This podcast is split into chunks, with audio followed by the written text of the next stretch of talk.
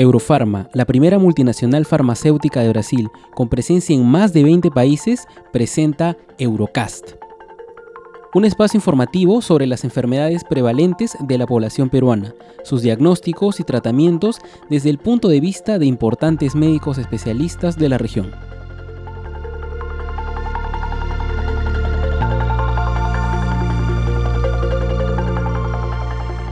Reciban todos una cordial bienvenida a un nuevo episodio de Eurocast.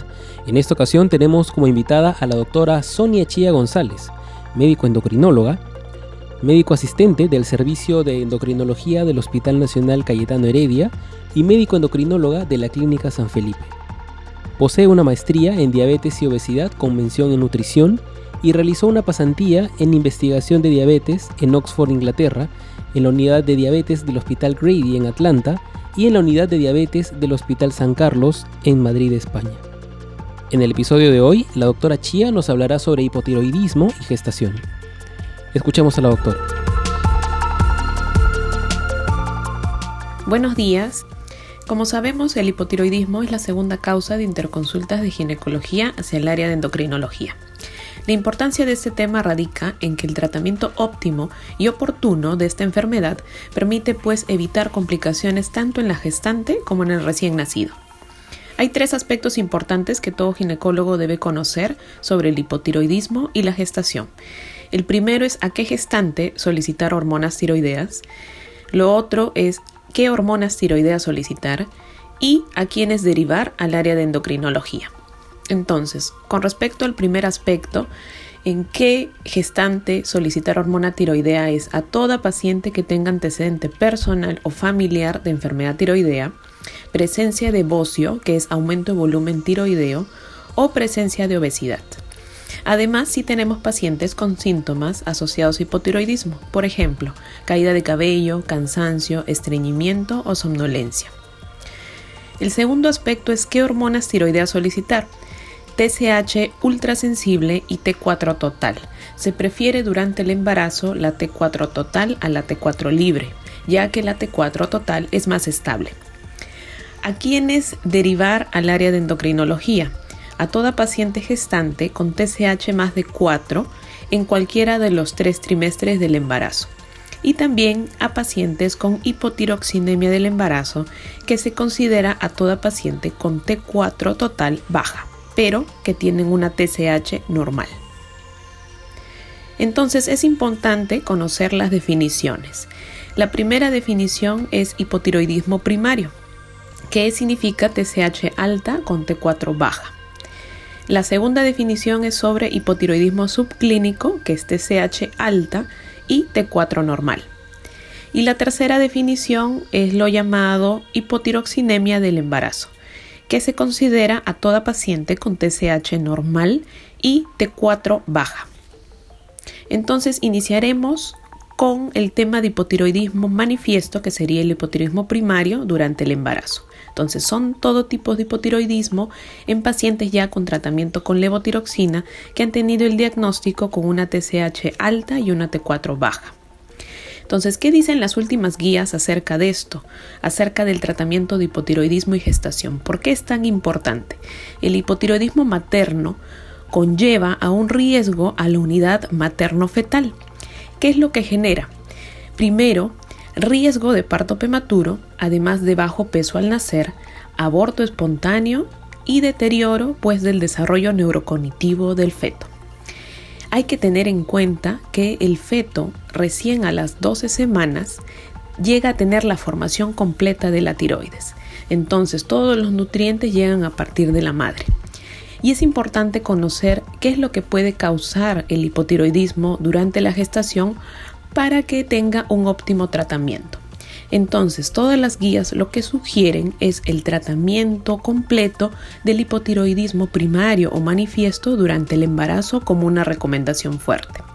Normalmente se sube del 20 al 30% de la dosis de levotiroxina en toda paciente que ya tiene hipotiroidismo previo, ¿no? Antes del embarazo. ¿Qué hay acerca del hipotiroidismo subclínico? El hipotiroidismo subclínico, como habíamos dicho, son las TSHs altas pero con T4 normales. Entonces, toda paciente que tenga TSH más de 10 tiene que recibir sí o sí tratamiento. Ahora, las pacientes que tengan TSH entre 4 a 10, que se considera hipotiroidismo subclínico, estas pacientes eh, normalmente requieren tratamiento. Y nosotros solemos utilizar anticuerpos antitiroideos como antiperoxidasa para verificar realmente si lo requieren o no. Sin embargo, actualmente se ha visto que toda TSH mayor de 4, eh, si no se trata, pues puede ocurrir alteración del desarrollo neurocognitivo, por lo cual cualquier paciente con TSH mayor de 4 gestante en cualquier trimestre de la gestación debería ser derivada al área de endocrinología. Otro tema importante es que si ustedes como ginecólogos reciben a una gestante en el primer trimestre y tiene antecedente de hipotiroidismo o presenta algún riesgo de presentar esta enfermedad, por ejemplo, que tenga presencia de bocio, tenga antecedente familiar de enfermedad tiroidea, o quizás la presencia de algunos síntomas como somnolencia, cansancio, caída de cabello o estreñimiento asociados a hipotiroidismo, deberían realizarle la hormona TSH ultrasensible y la T4 total. Posterior a ello, pues derivar al área de endocrinología si esta sale con una TSH más de 4 o una T4 total baja, ¿no? Es ideal el tratamiento óptimo en el primer trimestre debido a que los ensayos clínicos demuestran que si uno no trata durante el primer trimestre hay un mayor riesgo de alteración del desarrollo neurocognitivo del feto. Pasaremos ahora a hablar sobre la hipotiroxinemia en el embarazo. ¿Qué dicen las últimas guías acerca de esto? Eh, refieren que existe asociación entre hipotiroxinemia del embarazo y el desarrollo neurocognitivo y efectos inciertos sobre la prematuridad y el bajo peso al nacer. Sin embargo, actualmente no hay estudios que afirmen la evidencia de esta asociación. Entonces, las últimas guías de relación sobre hipotiroidismo y gestación, específicamente hipotiroxinemia en el embarazo, refieren que no debe ser tratada de forma rutinaria solamente seguimiento. Entonces, recapitulando lo dicho, en pacientes con hipotiroidismo primario, pues derivar al área de endocrinología para optimizar el tratamiento, ya sea subiendo el 20 o 30% de su dosis previa antes del embarazo, ¿no? En hipotiroidismo subclínico, toda gestante con TSH más de 4 debe ser derivada área de endocrinología, más aún si tiene antecedente familiar o presencia de bocio o algún síntoma asociado a hipotiroidismo. Y en el caso de hipotiroxinemia en embarazo, derivar al área endocrinología para el seguimiento. Sin embargo, se ha visto pues que la hipotiroxinemia aislada no debe tratarse pues de forma rutinaria durante el embarazo. Ahora viene un tema importante de cuáles son las metas pues del tratamiento de hipotiroidismo durante el embarazo. Tenemos unas guías específicamente para este tema y nos sugieren que la TSH debe ser la mitad inferior del rango de referencia específico para cada trimestre. Diferentes países tienen este rango de TSH óptimas para cada trimestre. Sin embargo, en Perú no existen.